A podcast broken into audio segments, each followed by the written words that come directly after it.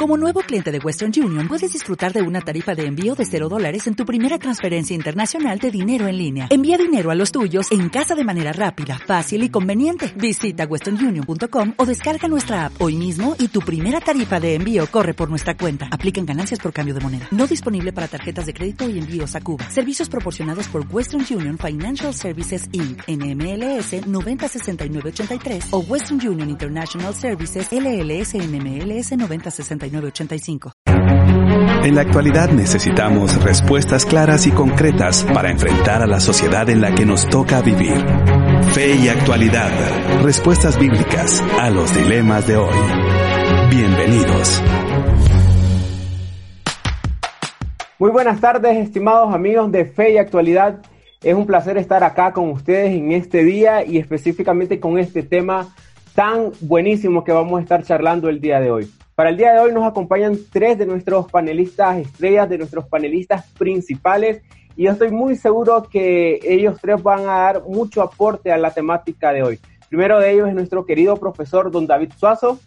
Mucho gusto eh, a todos los que están oyéndonos, viéndonos y una bienvenida muy especial a nuestro conductor esta vez, Amir, que está, que está aquí, se los presentamos. Amir está de, conductor ahora, porque no, no está Gonzalo entre nosotros. Así que eso es una, una novedad. Pero qué gusto estar con ustedes y particularmente con este tema que se va a poner alegre. Sí, estoy seguro de que se va a poner alegre y nuestro segundo panelista que estará hoy con nosotros es nuestro querido profesor Nelson Morales. Un saludo, profesor Nelson. Gracias, Anir. Y, sí, eh, un temazo de esos que suelen congregarnos aquí a los tres. Así que, ah, pues, eh, un buen tema, un buen ambiente y gracias por estar conduciendo todo el programa hoy también. Ok, gracias. Y en tercer lugar, desde la República de Antigua Guatemala, nos está con nosotros nuestro querido profesor Pablo Branch. ¿Cómo está, profesor Pablo?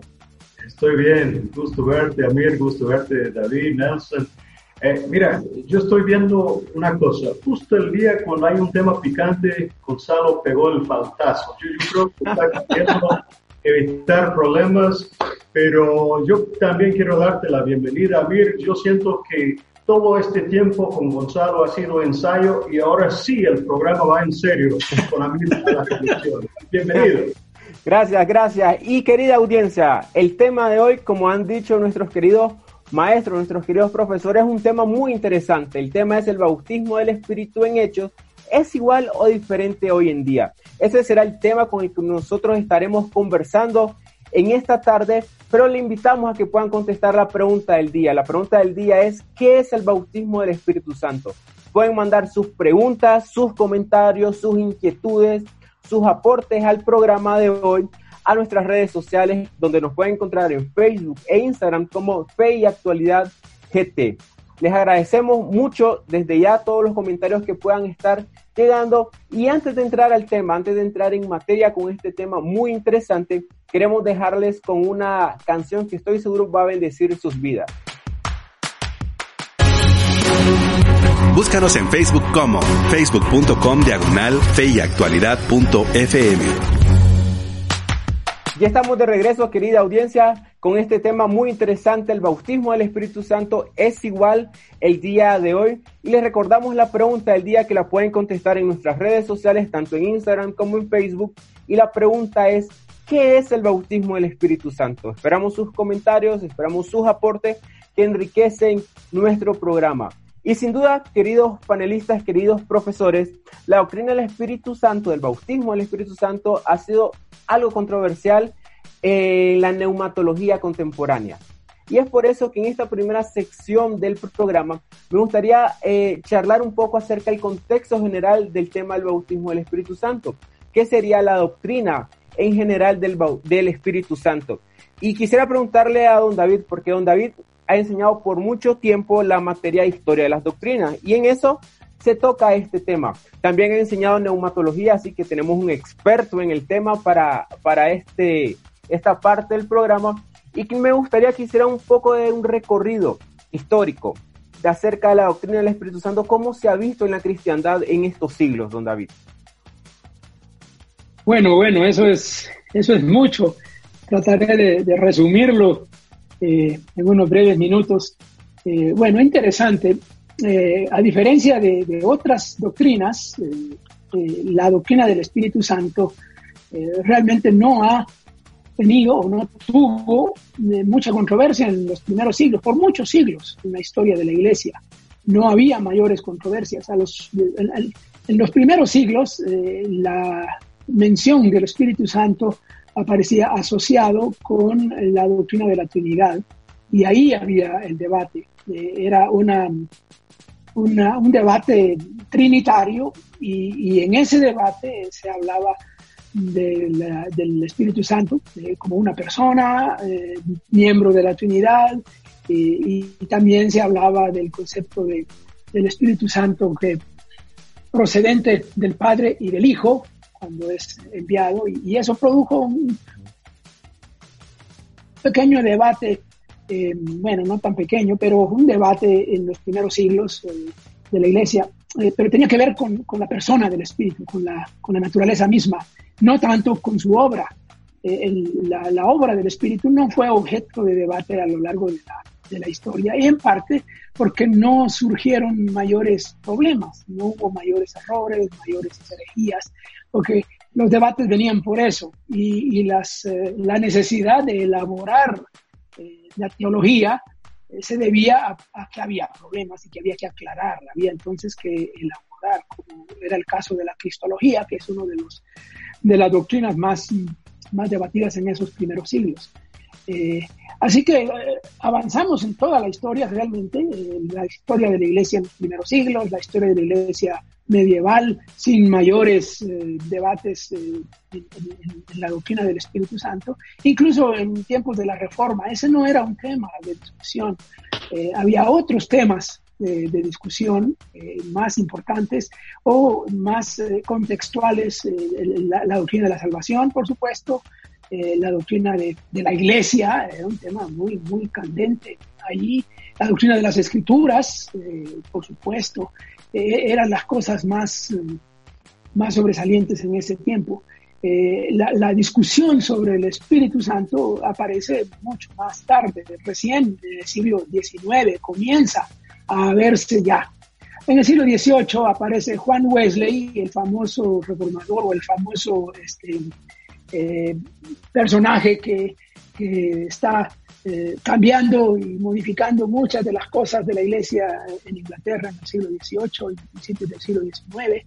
Eh, él, habla de un tema que se consideró después, se llamó eh, una segunda obra de gracia. él hablaba del creyente que, que, es salvo, pero que luego, en el transcurso de su vida, tiene un, como una consagración, digámosle, como una, una, un nuevo empuje en su vida.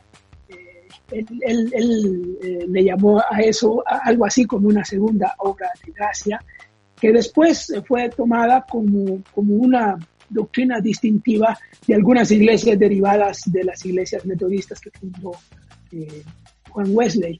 La, la, iglesia de Nazareno, por ejemplo, desarrolla la doctrina de la segunda obra de gracia que, es como algo que el Espíritu Santo hace después en la vida del creyente para, eh, como para empujarlo a actuar, como para eh, hacerlo más, más vibrante.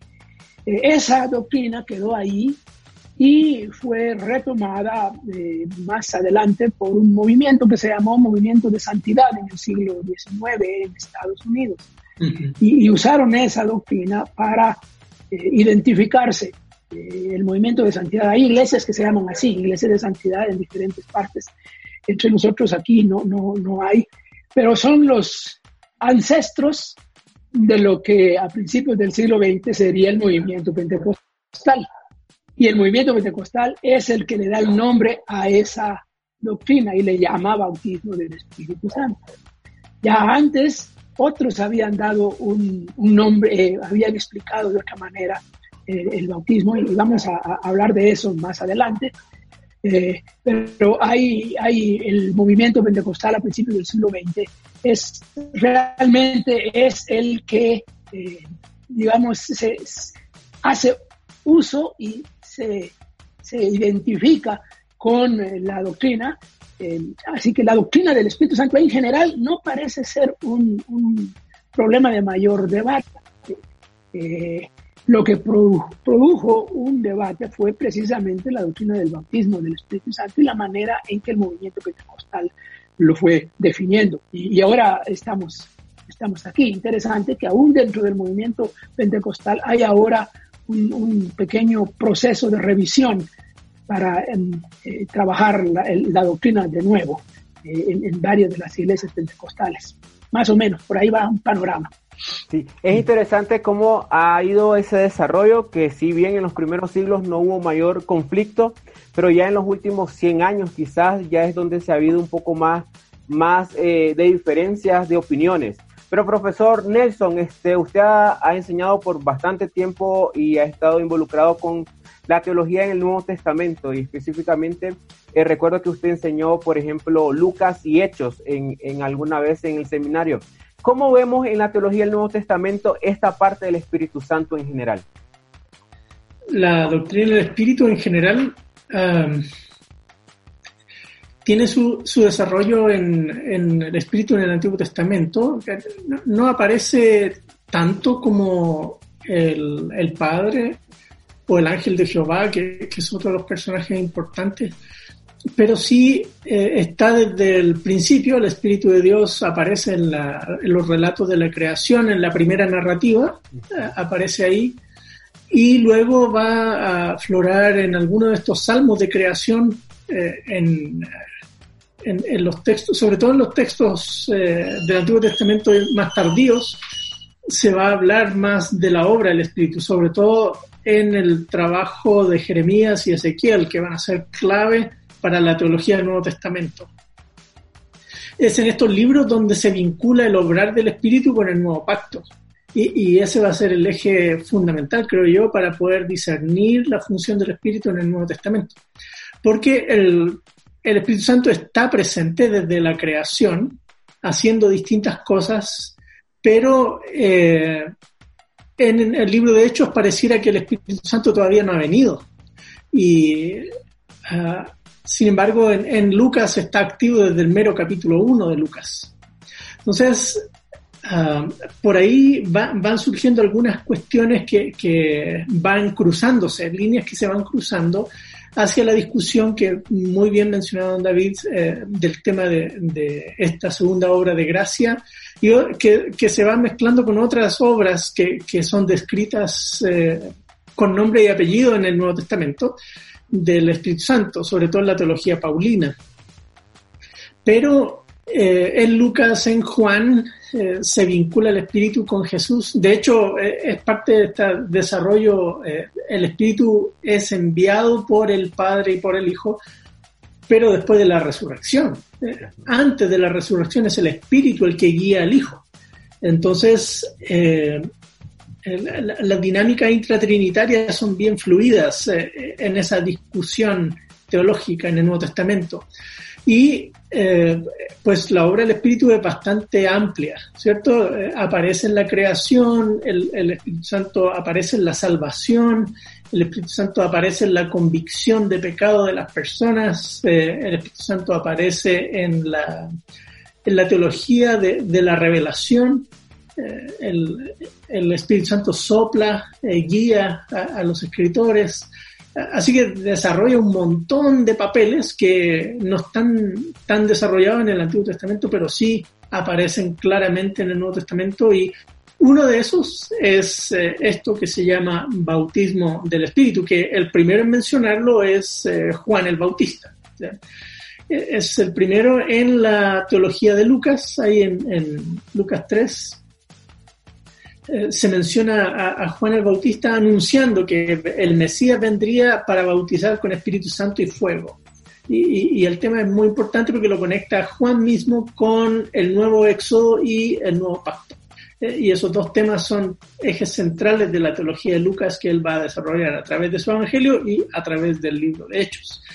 Y en Hechos eh, se menciona el bautismo, pero en conjunción con la llenura. Y, Y, los dos temas van a ser complejos porque en, el mundo de la teología de los últimos 100 años se van definiendo de diversas maneras. Y, y en la conversación tenemos que estar seguros que estamos diciendo con cada una de esas categorías. Sí. Correcto, y eso va a ser importante que nosotros podamos ir definiendo estas categorías porque nos van dando luz y nos van ayudando a encaminar el tema. Profesor Pablo, este, usted ha tenido, eh, y yo soy testigo de su experiencia, bastante experiencia, enseñando la clase de eclesiología, la clase de la doctrina de la iglesia. ¿Cómo podemos eh, conciliar para nuestro público, para las personas que nos están escuchando, o cómo aporta la doctrina del Espíritu Santo a la doctrina de la iglesia en general? Bien. Pues algo que hemos dicho en el programa es que muchas veces los evangélicos nos definimos eh, por aquello que nos distinguen de los demás, ¿verdad? Y, la verdad es que los credos tienen algo de eso, las confesiones, las declaraciones doctrinales, a la vez están afirmando uh, ciertas posturas teológicas uh, y rechazando otras. Y, en nuestro medio eh, evangélico, pues Ah, hay iglesias que son pentecostales y declarados así, son pentecostales y lo saben. Y hay otros que son declarados eh, en ser pentecostales. Um, pero quiero decir que con este tema um, de la, del bautismo del Espíritu Santo, de la persona del Espíritu Santo, de la obra del Espíritu Santo, es algo que en realidad todos los cristianos tenemos eh, en común. Ah, todo cristiano por definición cree en la persona, cree en la deidad, en el Espíritu Santo, quien uh, como la persona de la Trinidad, quien bautiza y quien capacita a la iglesia uh, con sus dones para ministerio y para misión.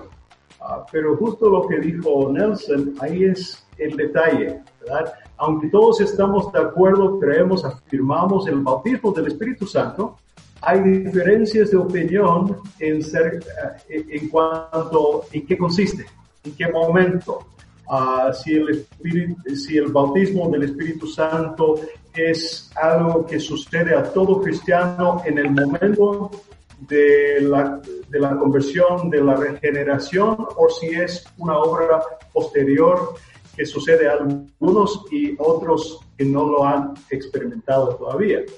Um, nosotros en esta discusión deberíamos de, tener presente también la posibilidad de que los pentecostales y los no pentecostales, según nuestras etiquetas, ¿verdad?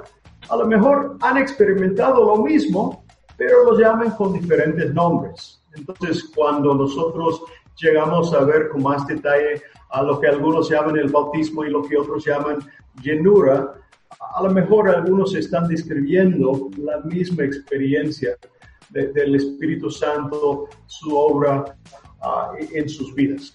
Pero cuando nosotros hablamos del abanico de iglesias, uh, David mencionó el ministerio de Wesley, su influencia entre los anglicanos y después la creación de, de, los metodistas, esa denominación que, um, que fue formado a través de su influencia, a través de su, uh, realmente su emprendimiento como predicador y como fundador de iglesias incansables y como alguien apasionado por la santidad uh, y por la santificación, alguien que, que lo tomaba en serio y creía y enseñaba que había que trabajar, había que tomar las cosas de Dios muy en serio. Entonces, entre los eh, eh, wesleyanos, Wesley y sus seguidores, um, de ahí viene el metodismo, esta idea de que hay que ser metódico, hay que hacer cosas, ¿verdad? Para perseguir uh, ir en, pos de la santificación en nuestras vidas.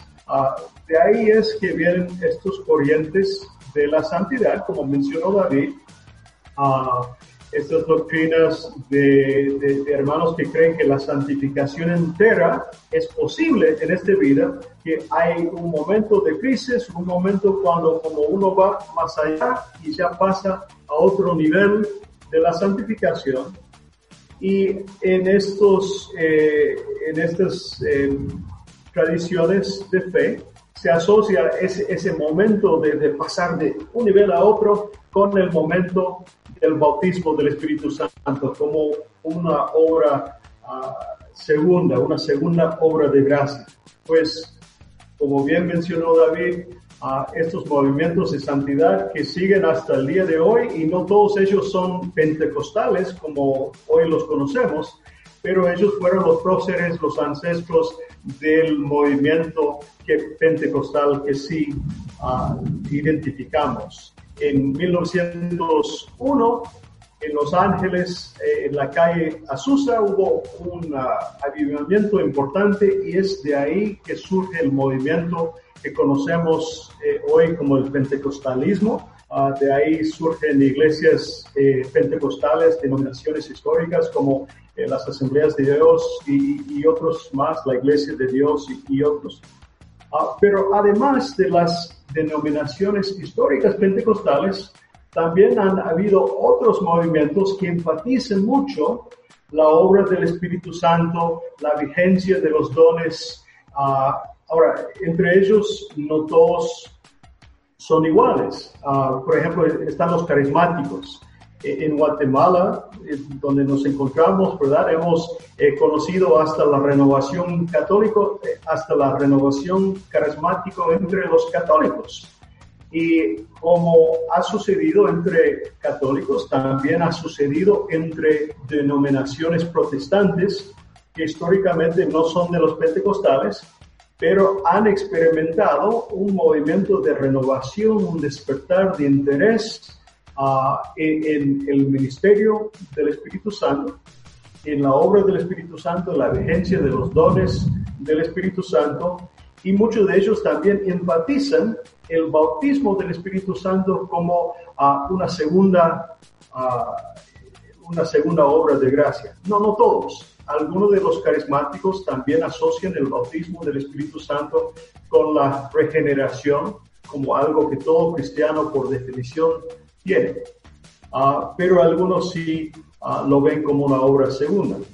Después de los pentecostales y los carismáticos, pues hay un grupo más, uh, los pentecostales originales, eh, ese avivamiento fue en 1901 eh, la renovación carismática en todas las denominaciones donde se dio, se comienza a sentirse y a hacer olas a partir de la década de los 60, los 70, pero también en la década de los 80 hay otro movimiento, otra oleada que se conoce como la tercera ola. Eh, esto fue muy ligado al ministerio del seminario Fuller, al ministerio de, de líderes como John Wimber y, C. Peter Wagner y la iglesia de la Viña, que, es conocido para muchos de nosotros, viene de este movimiento de la tercera ola. También es otro grupo que se distingue de los pentecostales clásicos, que distingue de los, eh, los grupos carismáticos, pero que tiene muchos puntos de contacto en insistir de que es importante enfatizar el ministerio del Espíritu Santo, es importante defender de los dones del Espíritu Santo, dones que recibimos tanto por el bautismo como la llenura, la obra poderosa del Espíritu de la vida de los creyentes. muchísimas gracias, profesor Pablo. Y querida audiencia, como hemos visto, hemos hecho una especie de recorrido histórico en tres áreas la parte eh, de por 20 siglos de historia que nos comentaba el profesor David con respecto a la doctrina del Espíritu Santo en general cómo ha ido evolucionando. Eh, también hemos visto un poco acerca de la teología del Nuevo Testamento con relación a la doctrina del Espíritu Santo de parte del profesor Nelson. Y ahora con el profesor Pablo mirábamos un poco acerca de la parte eclesiológica y su relación con esta doctrina y cómo diferentes áreas del cristianismo, diferentes eh, corrientes cristianas han, han tomado y han interpretado esta doctrina del Espíritu Santo. Pero el profesor Nelson mencionaba acerca de algunos términos que serían bueno ir definiendo. ¿Y cuáles creen, eh, queridos profesores panelistas del día de hoy, que son esos términos necesarios que tenemos que definir, que tenemos que tener claros antes de hablar exactamente del tema y de la parte bíblica con relación al bautismo del Espíritu Santo?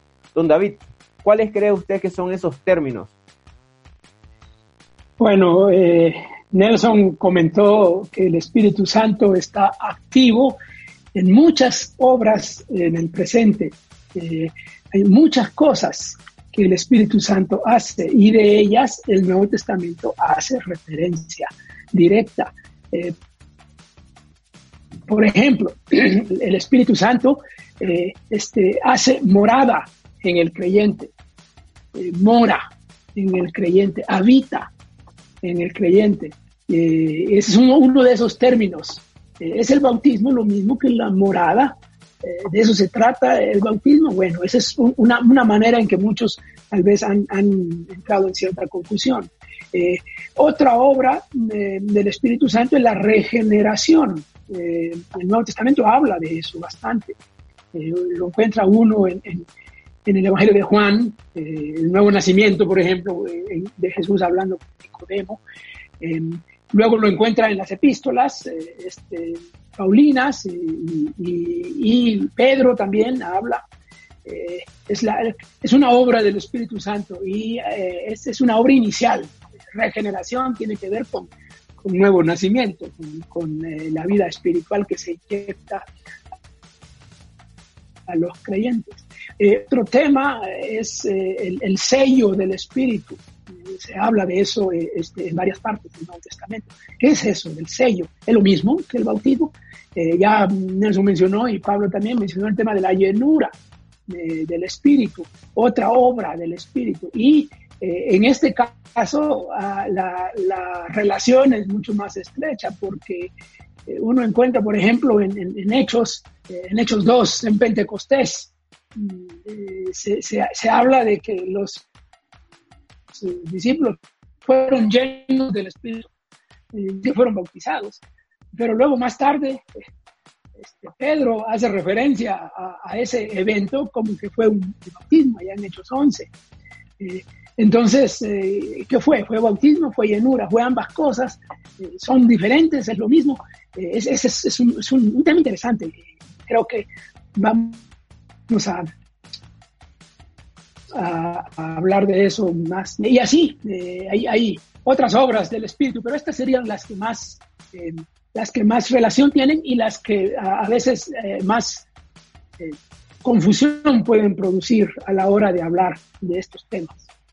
Correcto, y gracias, don David. Estimada audiencia, les recordamos la pregunta del día. ¿Qué es el bautismo del Espíritu Santo? Le agradecemos los comentarios que ya están entrando a nuestras redes sociales y les animamos a que puedan compartir eh, sus inquietudes, preguntas que puedan tener con relación al tema del día. Les recordamos que este tema es parte de la serie Pasajes difíciles de las Escrituras. Profesor Nelson, profesor Pablo, antes de irnos a la pausa, ¿qué otros temas o términos consideran necesarios que hay que definir antes de hablar de lleno del bautismo del Espíritu Santo? Ah, volviendo a la teología de Lucas, eh, eh, lo que tenemos que aprender, porque vamos a estar con hechos, es eh, preguntarle a Lucas directamente qué quiere decir él cuando habla de esos términos.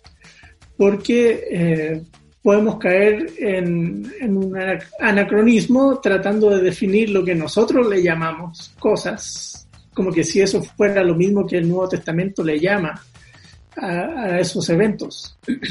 Entonces, el, tema va a pasar por qué entiende Lucas por bautismo. Es lo mismo que Pablo eh, entiende por bautismo cuando en, en Corintios o en Romanos, yo no los dos, que dice que los dos, ah, en Romanos es que fuimos bautizados en un mismo eh, cuerpo. Corintios, dos. Corintios. Ah, primera Corintios, fuimos bautizados en un mismo cuerpo. Eh, ¿Están queriendo decir lo mismo? Es, es una pregunta válida, porque no las, las personas no necesariamente dicen, eh, quieren decir lo mismo con la misma palabra. Entonces, es importante explorar el tema también desde la perspectiva de, Lucas. Eh, ¿Qué quiere decir Lucas con esa palabra? ¿De dónde la sacó y, qué implicaciones tiene para él y su discurso? Sí, muy interesante esa parte de poder hacer un poco de, de escarbar, eh, voy a ocupar esta, esta palabra, de escarbar un poco en, el, en los autores que ocupan los términos y cómo ellos se van entendiendo en, en, su contexto, en los capítulos que preceden o que continúan. Profesor Pablo, ¿alguna, ¿algún otro término que crea necesario que nosotros tenemos que definir antes de entrar a la discusión? Bueno, eh, quizás eh, no, tengo otras palabras para agregar, ah, pero sí quisiera decir que ah, la definición de estas palabras, nosotros, para efectos del programa y como cristianos, como estudiosos de las escrituras, nos interesa tener entendimiento de, qué significa eh, los textos, qué significan los términos, cómo relacionar, como dijo Nelson, este Pablo con Lucas. Y, uh, esa parte nos interesa. Y, es, es posible que lo que nosotros discutimos eh, en este programa, que, que, todas las dudas queden resueltas, que, que, ya no habrá más debate porque ya solucionamos todo. Eh, es posible, pero no probable, diría yo. Porque estos han sido temas de debate y, hay personas que se ponen, yo mencioné que este tema es picante porque hay personas que se ponen a la defensiva. Y, algo que yo quisiera dejar en claro antes de, seguir en la discusión es que um, todos nosotros y los cristianos por lo general, ¿verdad? A pesar de las diferencias de opinión en cuanto al significado de términos y los debates que hay, uh, nosotros creemos que el Espíritu Santo es real, es poderoso, uh, no estamos poniendo en tela de duda la experiencia a que alguien ha tenido ah, del, Espíritu Santo en su vida ah, y, las muchas maneras que manifiesta y, influye en nosotros. Ah, pero la discusión es, ¿cómo llamar eso? ¿Cómo llamamos esto? por ahí pasa un poco la, la, discusión. Entonces, no, no es que estamos dudando, no es que estamos cuestionando, no estamos diciendo que algo no es. Eh, todo lo que sea de Dios, pues a todos nosotros y a todo cristiano nos interesa de verdad. Pero la discusión y, esta definición de términos pasa por ahí. ¿Cómo se llama esto? Que tantas personas y que nosotros mismos hemos experimentado y que encontramos también e, en las vidas de los que fueron eh, convertidos al Evangelio en el libro de Hechos, en las Escrituras.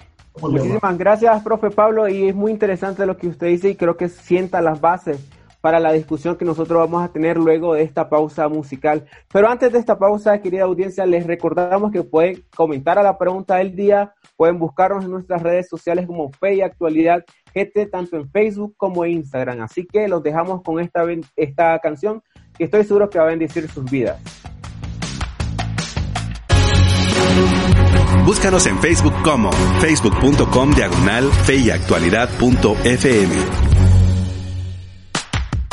Ya estamos de regreso, querida audiencia, con este tema que tiene que ver con el bautismo del Espíritu Santo. Y recordamos la pregunta del día, ¿qué significa o qué es el bautismo del Espíritu Santo? En la sección anterior hicimos un recorrido histórico, en la sección anterior revisamos un poco la teología de Lucas y Hechos, revisamos un poco acerca de la parte eclesiológica y cómo diferentes corrientes dentro del cristianismo han entendido la obra, el actuar del Espíritu Santo, pero en esta sección creo que vamos a entrar a lo que muchos de ustedes están esperando, los pasajes que tienen que ver con esto. Pero antes de eso, creo que es necesario que nosotros podamos revisar un poco el Antiguo Testamento. Profesor Nelson mencionaba un poco acerca del pasaje de Joel que está en el Antiguo Testamento. Y profesor Nelson, ¿qué nos puede decir acerca de este pasaje en Joel, que es quizás la primera referencia que se toma en concreto cuando se estudia en el Nuevo Testamento el bautismo del Espíritu Santo?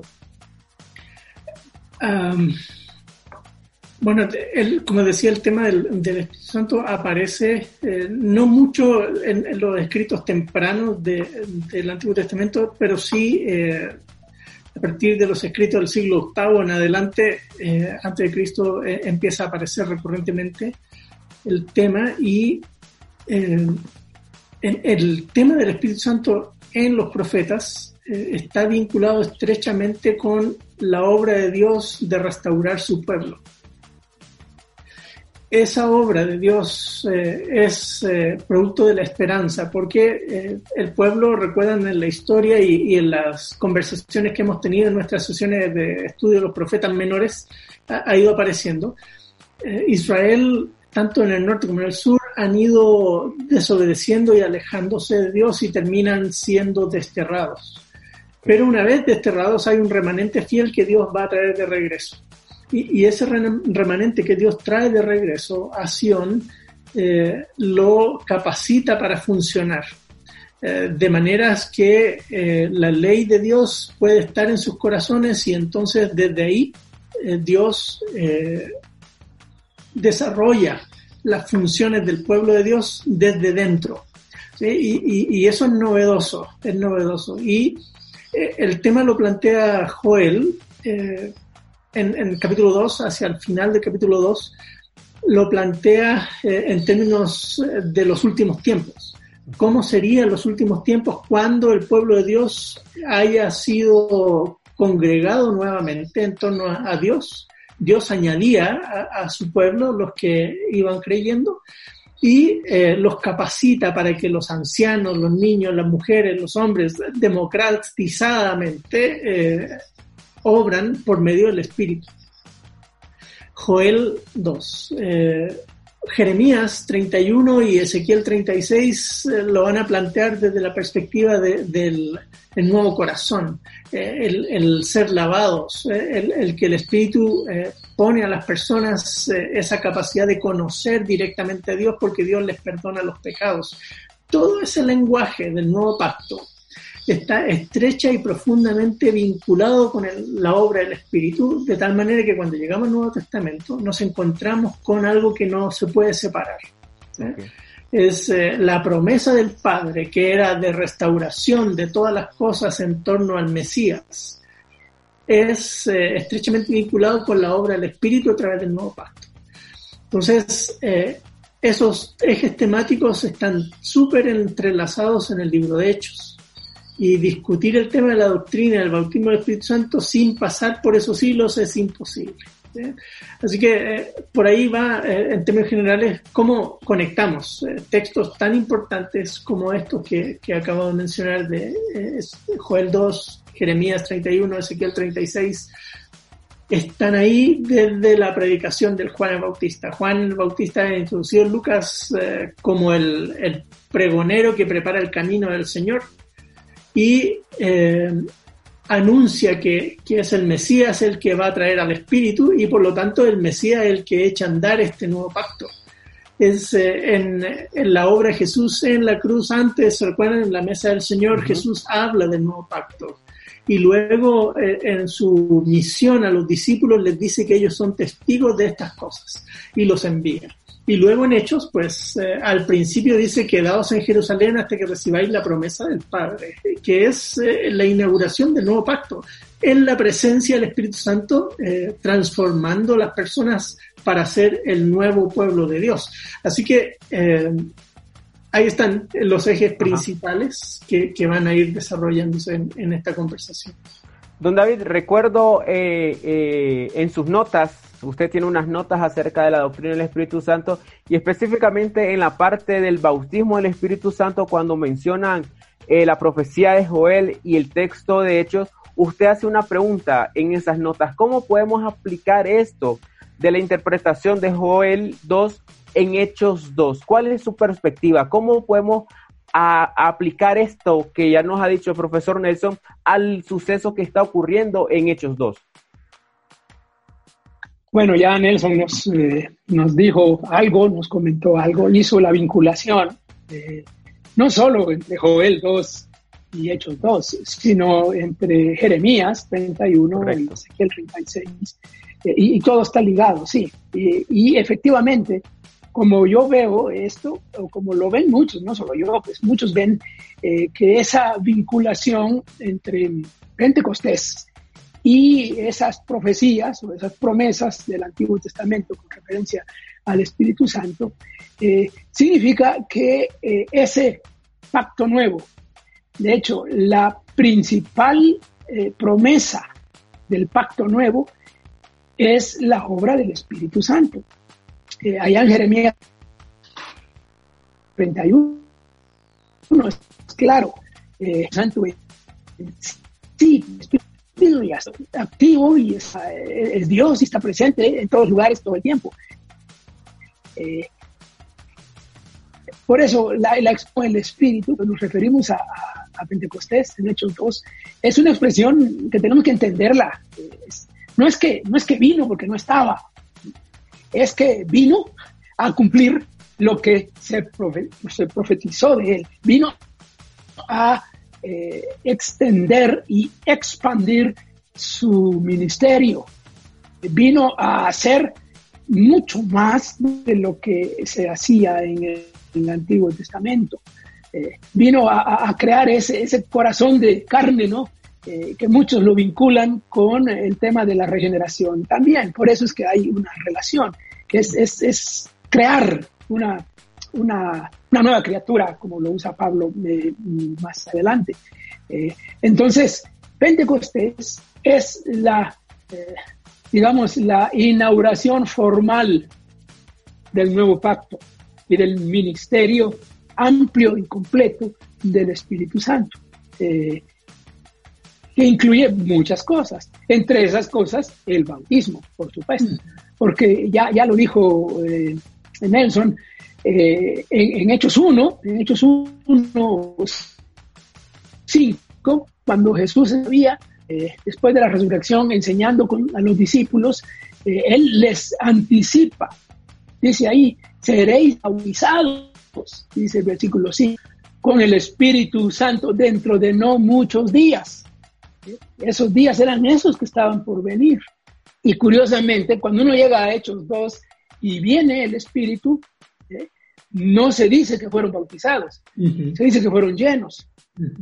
Pero luego uno va a, Hechos, 15, Hechos 11, perdón, eh, Pedro está en la casa de Cornelio y ahí sucede un como, como que un, un efecto del Pentecostés eh, para los gentiles. Eh, y, y, el espíritu se ve activo ahí de nuevo, desciende sobre los... Cuando los, los ancianos y los apóstoles en Jerusalén cuestionan a Pedro por haber estado metido en la casa de gentil, eh, Pedro se recuerda y dice, me acordé de las palabras de Jesús que dijo que serían bautizados ¿eh? por el Espíritu Santo. Eso es lo que pasó allá en la casa de, Cornelio, como al principio. Y ese principio hay que entenderlo como una referencia clara a Pentecostés. Eh, y entonces Pedro sí dice que allá comenzó el bautismo del... entonces podemos decir, aquel que se profetizó en el Antiguo Testamento por medio de los profetas se hace realidad en eh, Pentecostés.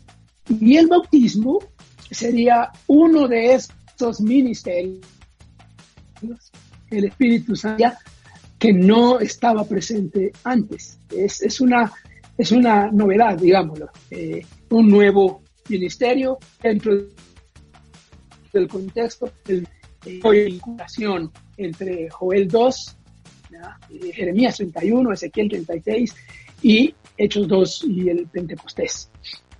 Ok, gracias profesor por, por ayudarnos con esto y, querida audiencia podemos ver que hay una profecía en el Antiguo Testamento, Joel y otros profetas hablan o, hacen referencia a este obrar, a este ministerio que va a tener el Espíritu Santo, pero también en los evangelios y específicamente, bueno, están en los cuatro evangelios una mención que hace Juan el Bautista con respecto a, a alguien, que él dice yo los bautizo en agua, pero va a venir alguien este, que los va a bautizar en el Espíritu. Profesor Pablo, ¿qué nos puede decir acerca de estos pasajes, eh, estos versículos claves en los Evangelios, donde el Juan el Bautista hace esta referencia de que va a venir alguien que bautice en el Espíritu Santo?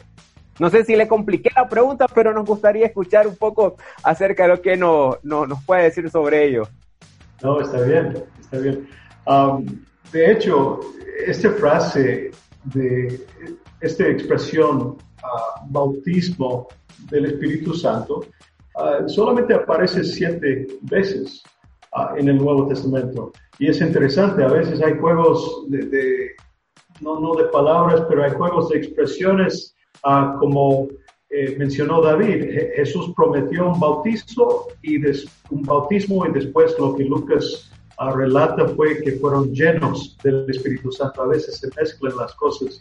Ah, pero de los siete forenses en el Nuevo Testamento, eh, cuatro aparecen en los evangelios y los cuatro están relatando lo mismo. Cuando Juan el Bautista, en su ministerio, en su ministerio de preparar el camino para el Mesías que vendría, él llama a las personas al arrepentimiento y hace un bautismo que es símbolo de, lavamiento de pecados y de arrepentimiento y las personas lo buscan, ah, pero la gente lo busca con la pregunta, ¿será que Él es? ¿Será que Él es el Mesías que esperamos? Y Juan tiene que aclararles, les dice, no, no, yo no soy. Yo los bautizo con agua, pero vendrá uno después de mí que bautizará con el Espíritu Santo, con fuego. Y, Juan no ah, lo deja ahí en el aire, ah, sino que cuando Jesús aparece en escena, Juan lo identifica claramente. Ahí va, ahí va, el Cordero de Dios que quita pecado del mundo. Lo, lo identifica como el Mesías. Ahora, aquí hay algo muy importante. Eh, tanto Nelson como David han hecho referencia a, la relación entre el Antiguo Testamento y el Nuevo Testamento, entre el viejo pacto y el nuevo pacto. tenemos que decir que cuando Jesucristo vino a la tierra, la encarnación, su vida, su muerte, su resurrección, su ascensión y después eh, eh, el, don, eh, la promesa cumplida de dar el Espíritu Santo, todo esto marca un antes y un después.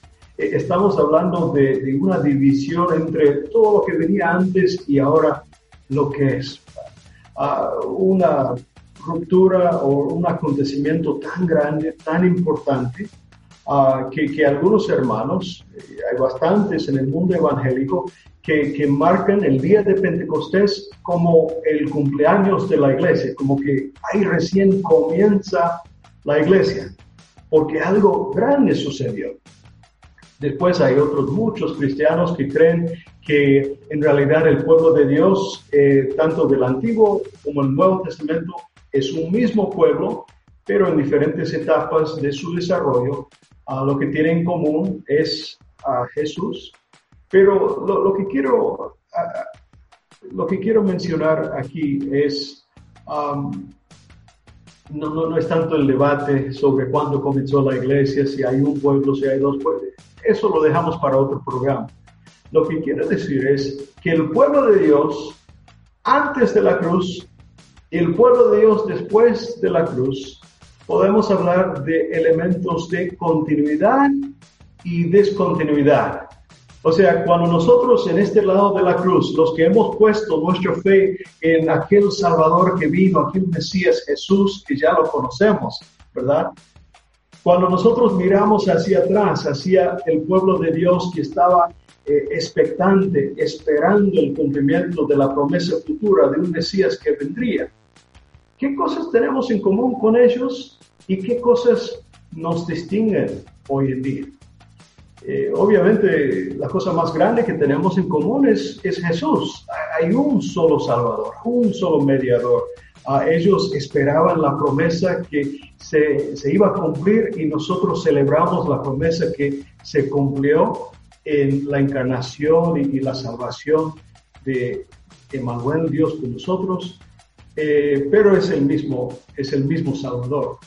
Pero algo que nosotros sí tenemos, que es una novedad, ah, es la manifestación del Espíritu Santo de una manera que no se experimentaba antes. No todos y, no así. Ah, yo te veo, Amir, este joven con tus 22 años. Gracias. Ah, yo tengo zapatos más viejos que vos. ¿eh? Este, yo estoy recordando, nosotros aquí estamos hablando por Zoom, ¿verdad? Y, y toda esta tecnología depende del Internet y depende de una buena conexión y de banda ancha y de muchas cosas que ni entiendo, pero saco provecho de la tecnología tal como existe hoy. Pero en la década de los noventas, cuando el Internet ya recién comienza a ser algo que uno puede tener acceso, el acceso a las conexiones que nosotros teníamos eran tan lentas, tan medidas. La conexión venía por gotitas ah, y, a veces no venía. Ah, el Espíritu Santo, su ministerio e, es, algo así. Yo espero que no, no, eh, que no sea malo expresarlo en esos términos. El Espíritu Santo siempre ha existido, siempre ha sido activo, pero no todos tenían acceso de la misma manera que nosotros hoy tenemos. El Espíritu Santo, su, su ministerio en la iglesia desde esa promesa cumplida de Jesús, de darnos el Espíritu Santo, de derramar su Espíritu, esa promesa cumplida eh, del, nuevo pacto de Jeremías, de Joel, de Ezequiel. Ahora el Espíritu Santo obra en el pueblo de Dios de una manera que es realmente extraordinaria extraordinario.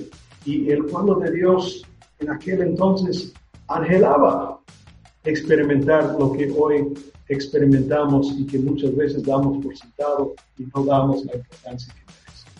Eh, no, no recuerdo cuál era la pregunta, pero eso sería mi respuesta. pero creo que sí ha respondido la parte de la pregunta. Y antes de la pausa que vamos a hacer, profesor Nelson, me gustaría que fuera eh, pensando un poco en la siguiente pregunta, o más bien en el siguiente aporte pensando en los hechos específicos que hay en el libro de Hechos de los Apóstoles, en los acontecimientos específicos donde está eh, palpable este tema del Espíritu Santo, el bautismo del Espíritu Santo, Hechos 2 y Hechos 11, si mal no, mal no recuerdo, nos gustaría que después de la pausa nos pusiera en contexto en estos acontecimientos para ir entendiendo qué es lo que pasa dentro del libro de Hechos con respecto al bautismo del Espíritu Santo. Pero antes de eso, Vamos a tener una pausa y les recordamos, queridos, querida audiencia, que puede buscarnos en nuestras redes sociales como Fe y Actualidad GT, tanto en Facebook como en Instagram.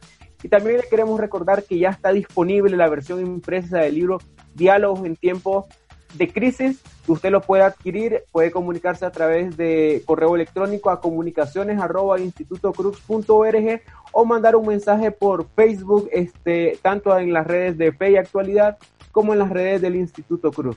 También les anunciamos y les compartimos que esta semana se publicó un artículo de nuestro querido profesor don David Suazo que tiene que ver con pandemia, entretenimiento y está muy interesante el, el, el artículo, así que lo invitamos a leerlo. Pueden entrar a la página web del Instituto Cruz, institutocruz.org y poder disfrutar de estas reflexiones de nuestro querido don David Suazo.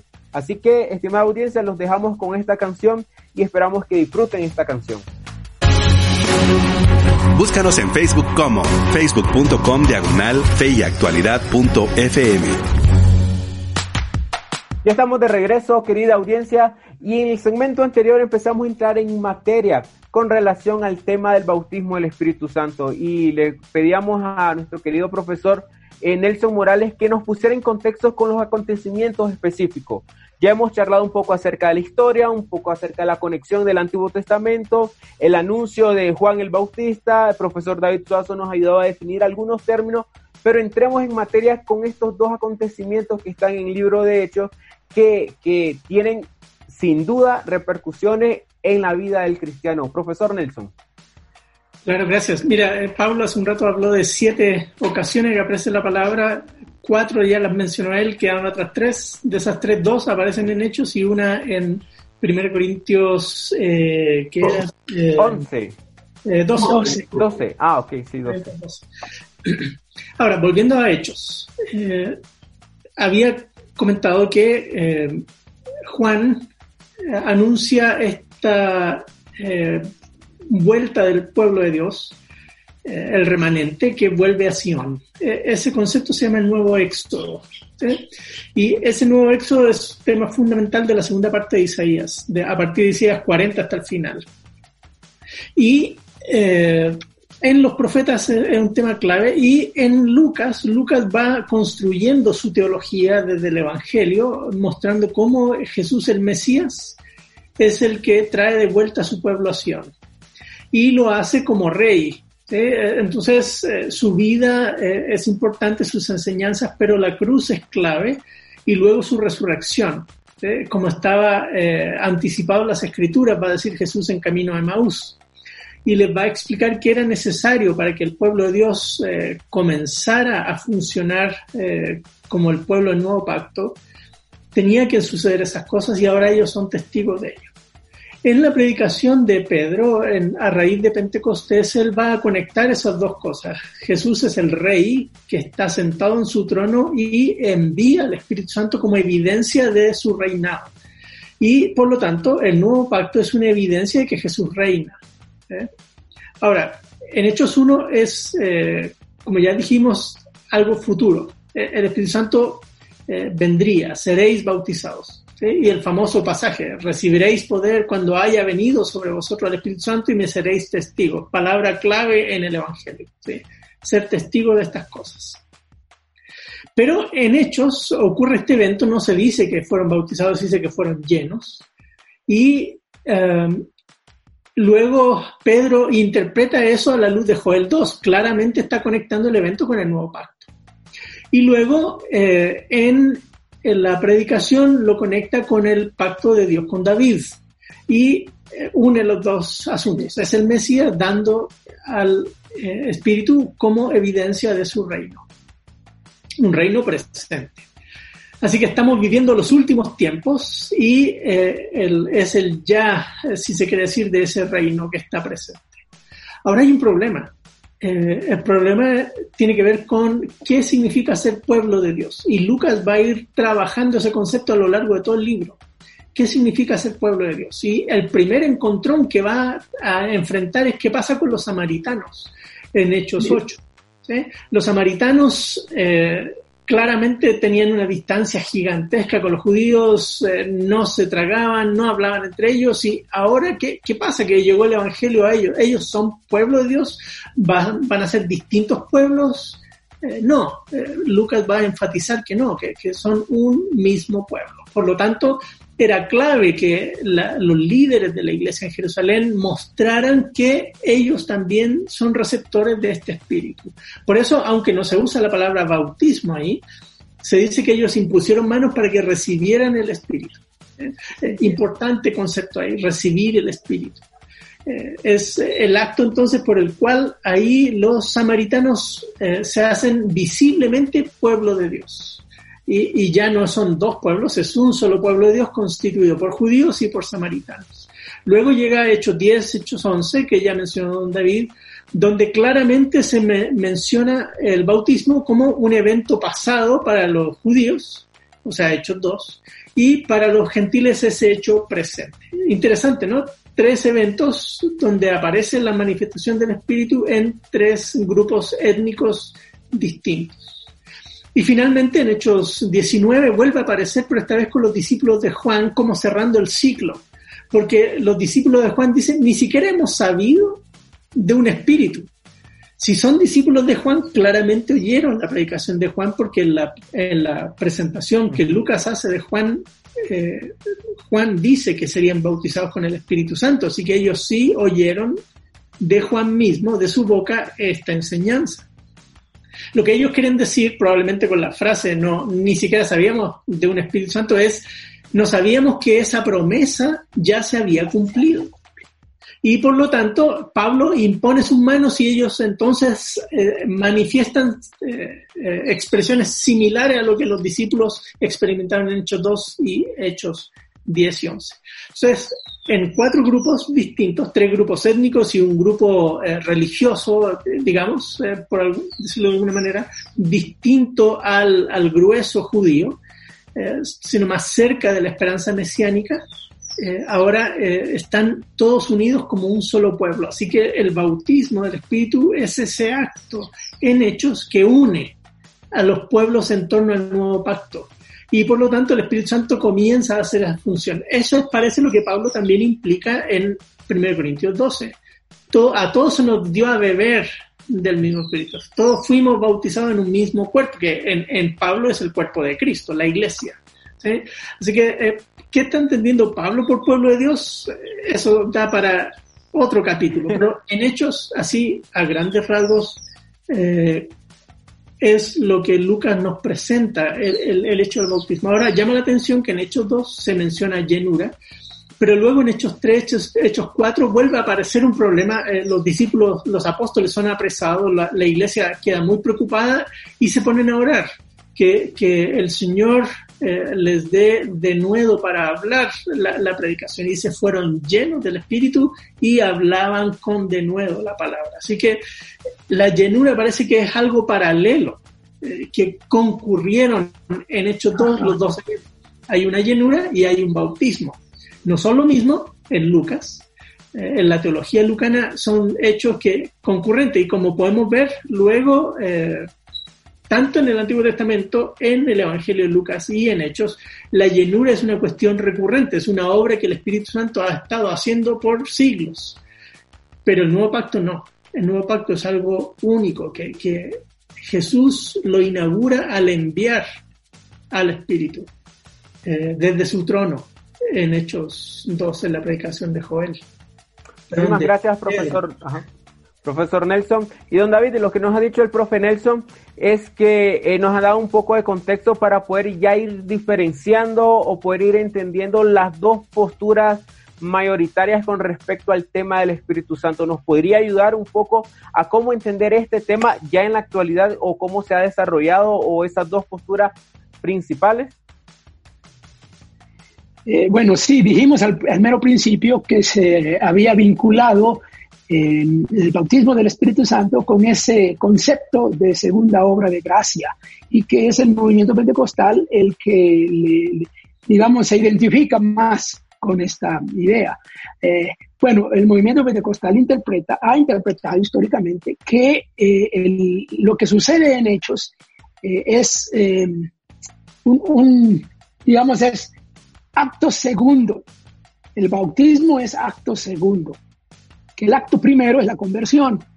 Eh, y que en el caso de los discípulos, eh, los discípulos ya eran, ya eran creyentes. Eh, eso se da en, los evangelios. Y que en Pentecostés ellos reciben la inyección de vitalidad, de vida y de, fuerza eh, de parte del Espíritu Santo. Eh, eso, eso es. Entonces, el, el, bautismo es una plena recepción del Espíritu, una recepción completa. Entonces, como que, como que ahí eh, hubiera como dos recepciones. Una recepción inicial en que en la conversión todos tienen el Espíritu, todos tienen, usando la terminología que usó Pablo sobre el mundo tecnológico, todos tienen el, el, el software instalado pero hace falta oprimir el botón, hacer clic para que se active. Eso es lo que hace el bautismo del Espíritu Santo según el movimiento pentecostal. El bautismo lo que hace es activar al Espíritu para que el creyente. Y una prueba de eso es lo que en Hechos se menciona, eh, el hablar en lenguas. Eh, en, Hechos 2 aparece en Hechos 8 no aparece, eh, lenguas no está ahí, aparecen milagros, señales, otras cosas, pero no aparece en lenguas. Pero en Hechos 10 sí aparece, eh, con, la casa, con, Cornelio y, la casa de Cornelio. Y también aparece en Hechos 19, en el otro texto que hemos eh, comentado. aparecen las lenguas y en el movimiento pentecostal se ha vinculado el bautismo con las lenguas. Es como que la evidencia de la persona va clásica y tradicional. Eh, y entonces eh, se entiende que, una cosa lleva a la otra. Bueno, con lo que estamos diciendo aquí es que el bautismo del Espíritu Santo es una obra que el Espíritu hace para formar este pueblo, para crear un solo pueblo de diferentes eh, grupos. Y ahí están los grupos. Solo en esos cuatro lugares eh, aparece la recepción del Espíritu, las lenguas o las señales. Solo en esos cuatro lugares. Y uno podría decir que Hechos 2, Hechos 8, 10 y, y 19 son algo así como una columna vertebral que atraviesa el libro de los Hechos para decirnos que lo que el Espíritu Santo hace más bien, no es hechos de los apóstoles, sino sería hechos del Espíritu, a través de los apóstoles. Y lo que el Espíritu hace es formar ese pueblo de Dios, juntando los que no estaban juntos y los que, yo he dicho, si la iglesia de Jerusalén, esa primera iglesia, se hubiera sentado a hacer un plan estratégico para los siguientes años, esa iglesia no habría incluido ni a los samaritanos ni a los gentiles en su plan. es, el Espíritu fue el que hizo eso. El, Espíritu es el que juntó y el que incorporó. Entonces decimos que la obra del, bautismo del Espíritu Santo es la incorporación de todos al pueblo de Dios, al cuerpo de Cristo, como dice Pablo, es más explícitamente allá en 1 Corintios 12. Eh, entonces, ahí, ahí va la, una especie de, divergencia, digamos, en la manera en que se entiende. Entonces, eh, la, la, diferencia va por ahí, por ese lado. Eh, no, no sé, tal vez en algún otro programa vamos a, hablar de otras cosas, como las lenguas, por ejemplo. Aquí lo, lo menciono de paso, nada más. Cabal, correcto. Ese es un tema para, para quizás una serie que tenga que ver con el Espíritu Santo, puede ser. Mm. Profesor Pablo, este, tratando de recapitular un poco con lo que ha dicho eh, profe Nelson, don David, ¿cuáles podrían ser esas consecuencias o esos resultados que nosotros pudiésemos este, definir o enumerar con relación al bautismo del Espíritu Santo? Bien bueno, una de las cosas que quería decir antes de, llegar a esta pregunta,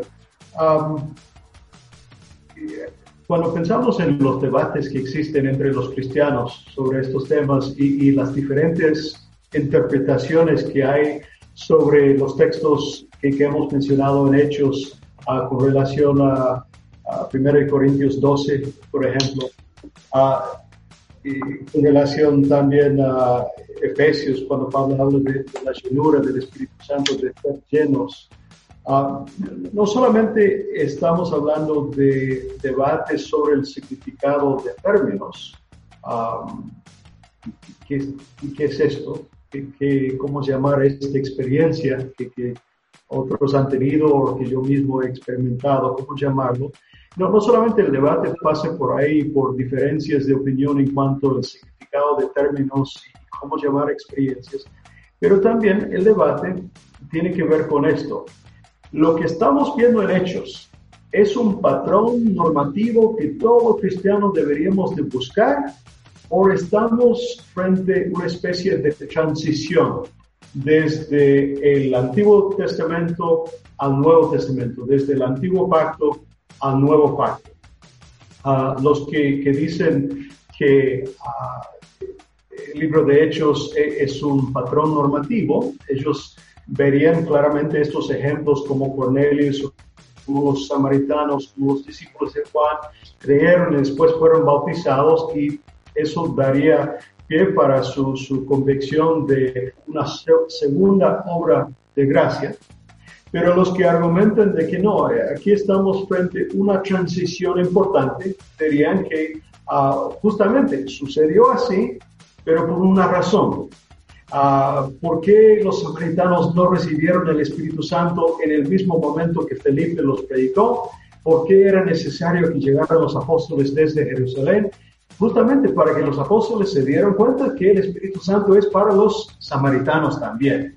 Uh, eh, lo, mismo sucede con, ah, con Pedro y, con su predicación a Cornelio. Ustedes conocemos bien todos los conflictos anteriores que, Pedro tenía, cómo le costaba llegar a predicar a los gentiles y esta visión del lienzo y los animales y ah, eh, la visión que tuvo para persuadirlo.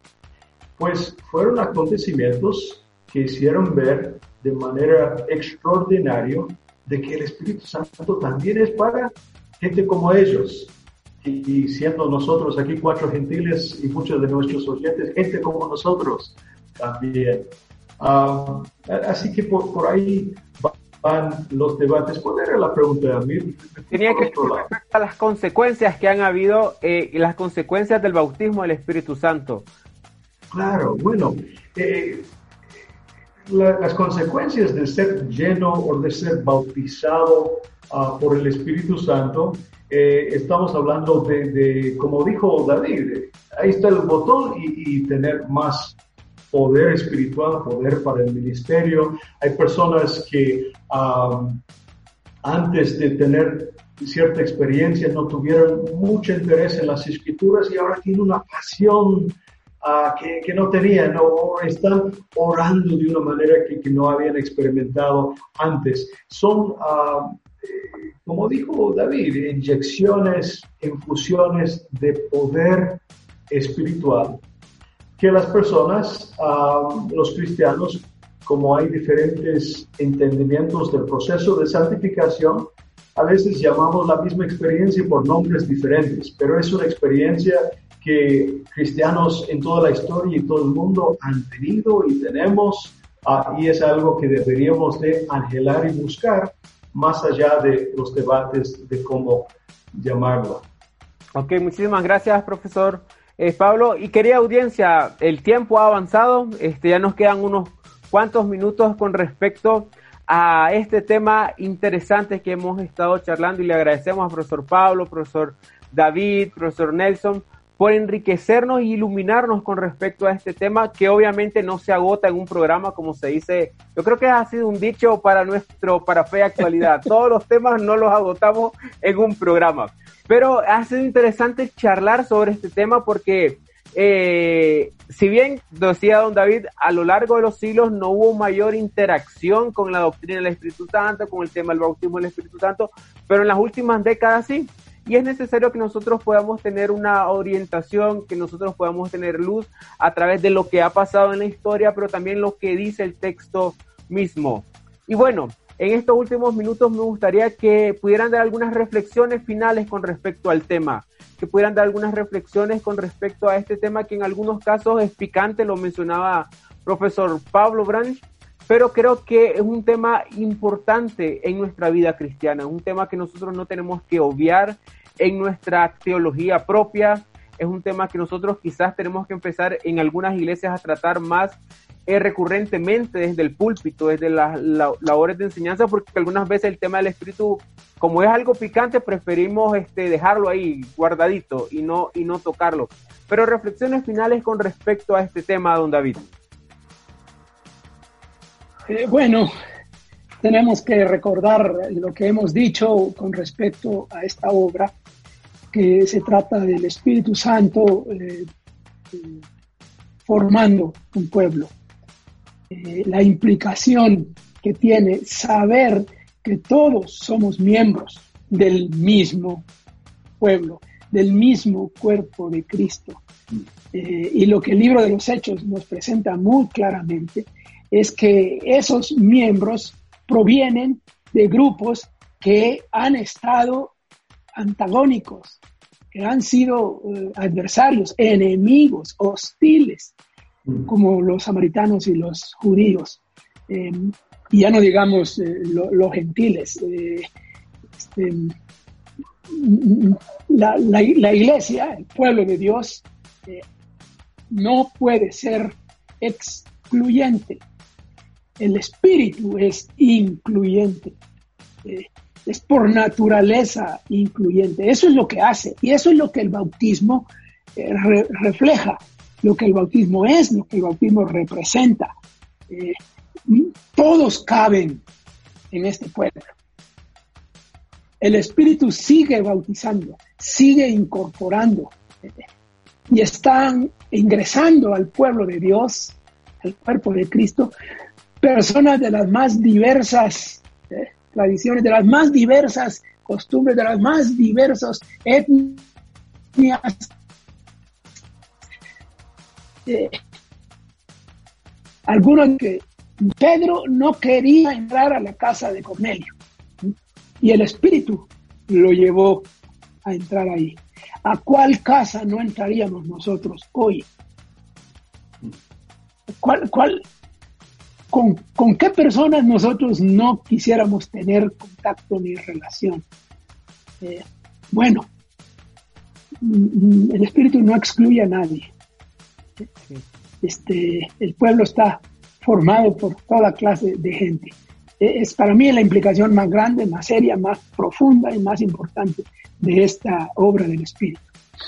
Y de hecho es un reto. Usted menciona en sus notas que tiene con respecto a este tema que no se trata de crear la unidad, porque esta, la unidad, ya está creada y dada por el mismo Espíritu Santo. Yo creo que esa es una frase que el clave cuando nosotros hablamos con el tema del bautismo del Espíritu Santo. Profesor Nelson, reflexiones con respecto a este tema interesante y, muy bueno este tema. Ah, sí, apasionante. Eh, don David dio en, una tecla clave en este asunto, eh, pueblo de Dios. Eh, como dice el apóstol Pablo, no hay judío ni griego, esclavo ni libro, hombre mujer. Todos somos pueblo de Dios. Así que tiene además la implicación democratizadora. todos somos partícipes del mismo espíritu. Por lo tanto, eh, podemos funcionar como testigos eh, del nuevo pacto y, esa es la función en, el libro de Hechos. Yo creo que, más que mirarlo con esa discusión de si es un libro de transición, si lo aplicamos o no lo aplicamos, que es cierto, en, algunos círculos es un tema, creo que no es leer bien la teología de Lucas.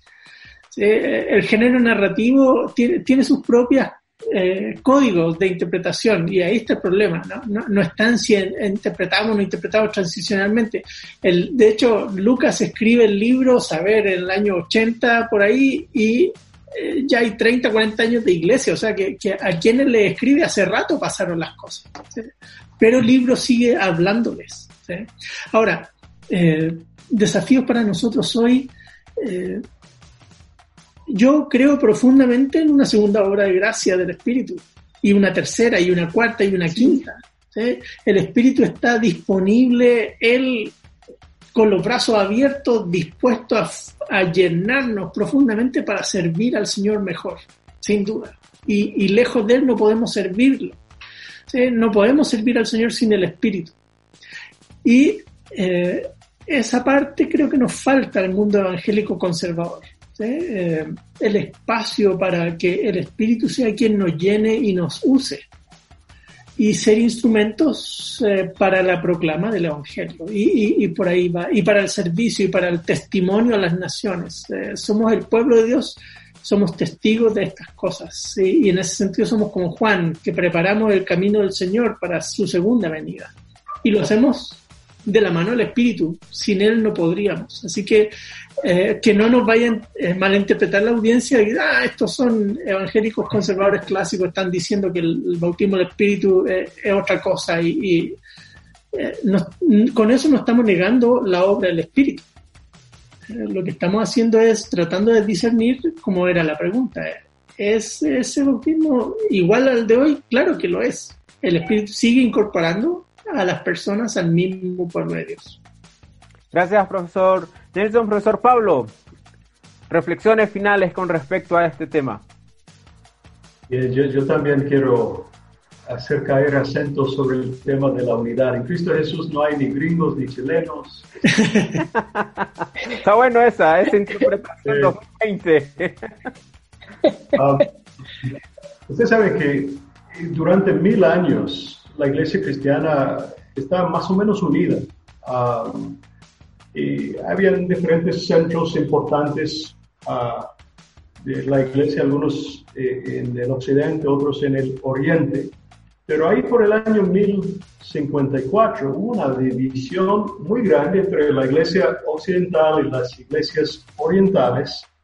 Uh, y tenía que ver con luchas de poder y otras cuestiones que ya venían, pero también tenía que ver sobre un dato, un debate acerca del Espíritu Santo. La Iglesia Occidente decía ah, que el Espíritu Santo procedía del Padre y del Hijo.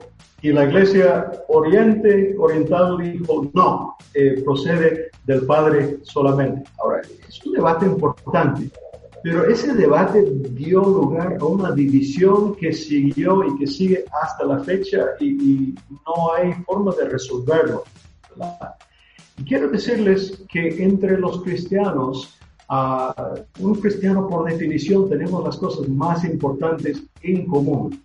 creemos en el Espíritu Santo, creemos en su deidad, creemos que Él bautiza. Y después estos debates uh, sobre exactamente cómo, en qué consiste, cuándo, son importantes, pero de importancia secundaria. Así que yo diría que seamos generosos con nuestros hermanos, con cristianos de otras tradiciones y demos uh, cabido a la posibilidad de que otros que de repente son un poco diferentes que yo, han experimentado el mismo espíritu, son parte del mismo pueblo, aunque expresamos estas cosas tan importantes con lenguaje un poco diferente. Fascinante el tema. Tenemos madera para como tres casas más, pero será otro día. Cabal, será en, una, en la segunda parte de este. Muchísimas gracias, profesor Pablo, profesor Nelson, don David, porque ha sido una charla, una plática que me ha encantado, que me ha encantado poder recordar tiempo en clase, pero también poder refrescar este tema y la importancia que tiene que ver el bautismo del Espíritu Santo, la doctrina del Espíritu Santo, con este elemento puntual que mencionaba profesor Pablo, la unidad y también el ministerio, como lo mencionaba profesor Nelson. Querida audiencia, esperamos que este programa sea de bendición para su vida, que haya sido de enriquecimiento para su estudio este, de estos temas, de esto que es tan palpable en nuestra vida como creyentes. En nombre de Nelson Morales, Paulo Branch, David Suazo, Jefferson Celada, Gonzalo Chamorro, que hoy no estuvo con nosotros, y Sharon Herrera en producción, les deseamos una feliz tarde y los esperamos la próxima semana en este su programa Fe y Actualidad. En la actualidad necesitamos respuestas claras y concretas para enfrentar a la sociedad en la que nos toca vivir. Fe y actualidad. Respuestas bíblicas a los dilemas de hoy. Hasta la próxima emisión. Esta es una producción de iRadios Guatemala Centroamérica.